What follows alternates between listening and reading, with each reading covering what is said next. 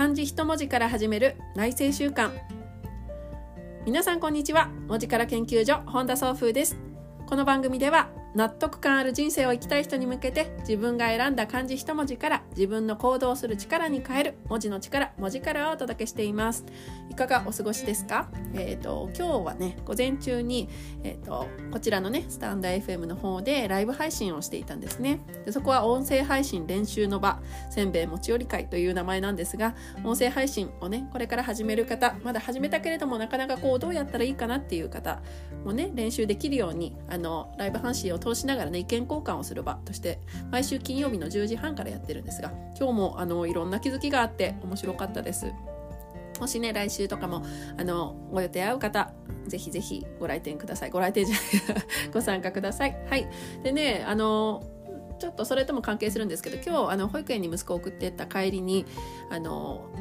ある家があってねそこはね白木蓮っていう花ご存知でしょうか？大きな木なんですけれどもそこでねすごくねつぼみが大きな木なんですよね。でつぼみがすっごく大きて大きくてそれがパカーッと割れると真っ白な綺麗な大きな大きなすごい迫力の花がブワーッと咲いて真っ白になるんです。木全体が真っ白になって私大好きなんですけれどもその白木蓮がいよいよあのつぼみが割れてね白い花びらが見えてきたんですね。でそれ私この時期になるとああ来た白木蓮が咲き始始めるなと思ってすごくワクワクする。毎年この時期が楽しみなんですけれども。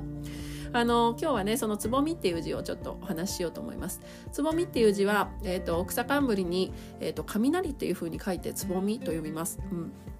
面白いですよね。なんでこれなのかなっていうと、まあ、草冠はその草花のことをね全般を表しますから分かりますけれども雷はですね、えーと、文字の最初の起源の形を見ていくと何か石やなんかレンガみたいなのがどんどんどんというふうにあの積み重なってるような図形が書かれてるんですね。なのであの何かがこう積み重なってどんどんという連続していくっていうような意味合いがあるのがこの、えーと、雷という字になります。でその雷実際の雷に至ってはその音がねこうかぶさるようにゴロゴロゴロゴロゴロゴロと何度も何度も来るっていうような感覚をね表すんですよね。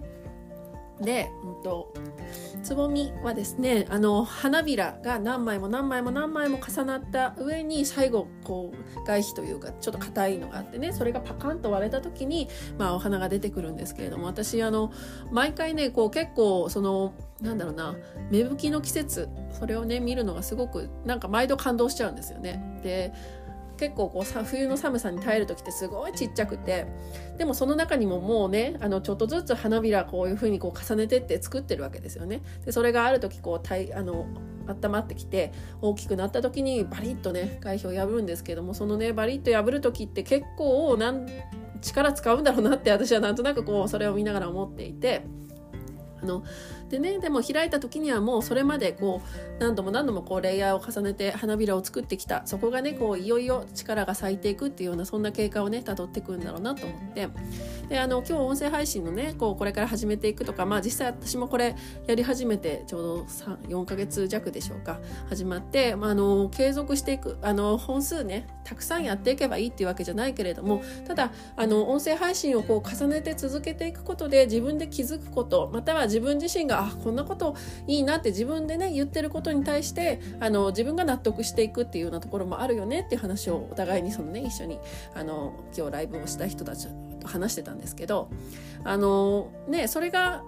まだその何て言うのかな多くの人にまだ届いていないと例えばしたとしてもそれはひょっとするとそのつぼみの段階でまだ小さいけれどもその花のねあの花びらを中でこうよいしょよいしょと作ってそれ全体がこういつの間にか大きくなってきてバリッといつかね破いたらこう今までと見えてたね景色と違う外皮と違う色の花びらをバーッと咲かせるっていうことになっていくのかもしれないからあのそれ焦ることないんじゃないかなと。やっぱりあの自然から私はいつも発想をいただいたりとか元気をもらったりすることが多いんですけどあのタイミングが来たらあの自然に花っていうのはそう咲いたりするなっていうふうに思って。なのであのねついついこう周りを見て焦ってしまったりとかまだ私なんてまだね全然まとまりもないしとかって思ってやめてしまうんではなくてなんとかねこう今私はこうつぼみの中でね花の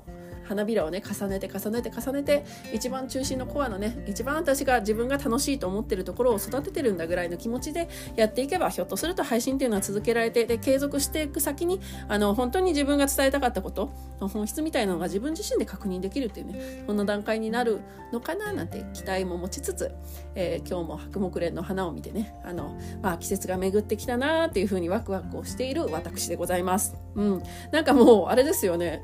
私あの森のいる場所っていう映画してます？キキリンさんが出てたね。あのあの人のねあの映画でこう自然の周りのあの歩いてる姿をねあのひたすら見続ける画家とかが描かれてるんですけど私最終的にあそこに行くんじゃないかなって。なんかすごいなんか似たものを感じてわーみたいな感じだったんですけど。いやでも私本当にあの自分の作品を描く時のインスピレーションの場所っていうのが私完全にね自然のものなんですよね。これはあの途中で気づいたんですよ。それまでその自分が書の作品なり、まあ、絵とかねいろんなものをこう描いたりするんですけどその時の発想があの自然物にこんなに影響を受けてるって気づいてなくて最初の頃あの独立でね書家として始めた頃はそこまで気づいていなくて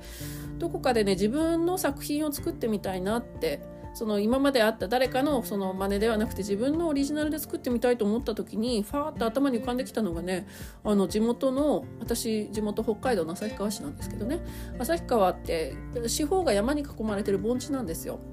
でそこでね幼少期に見てたあの山のね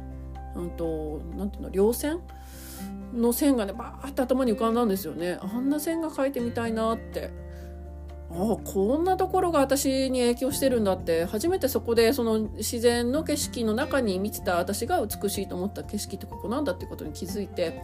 それからなんかなんか、うん、それまで全然そこまでね自然好きでもなかったんですけどあ結構いろんなところそのそれ枝を見てはなんかこうはあ綺麗だなと思ったりとか、まあ、花を見てはそうでで気づいたらこうねあの土いじりを毎週するようになって。うん、私はやっぱり根っからのどさんこだななんて 自然からねいろんなインスピレーションを受けるっていうタイプの人なんだなって最近は特に思ってますが皆さんはどんなところからね発想発想やこう元気をもらったりとかね、うん、そこはね人によって違うと思うんですよね。であのワクワクするポイントが違うようになんか自分のね発想が浮かんでくるこうタイミングとか瞬間とかものとかってね違うと思うのでそこ何なんだろうってね考えてみると意外にそこになんか面白いヒントがあったりするかもしれないですね。うんはい。この番組では自分で選び、自分で決める納得感ある人生を送りたい人に向けて文字の力、文字からをお届けしていきます。番組で取り上げた文字をですねあの書いたりデザインしたものっていうのは Twitter とか Instagram の方に載せていってますのでもしよろしければそちらもフォローお願いいたします。それでは本日もありがとうございました。文字から研究所本田総風でした。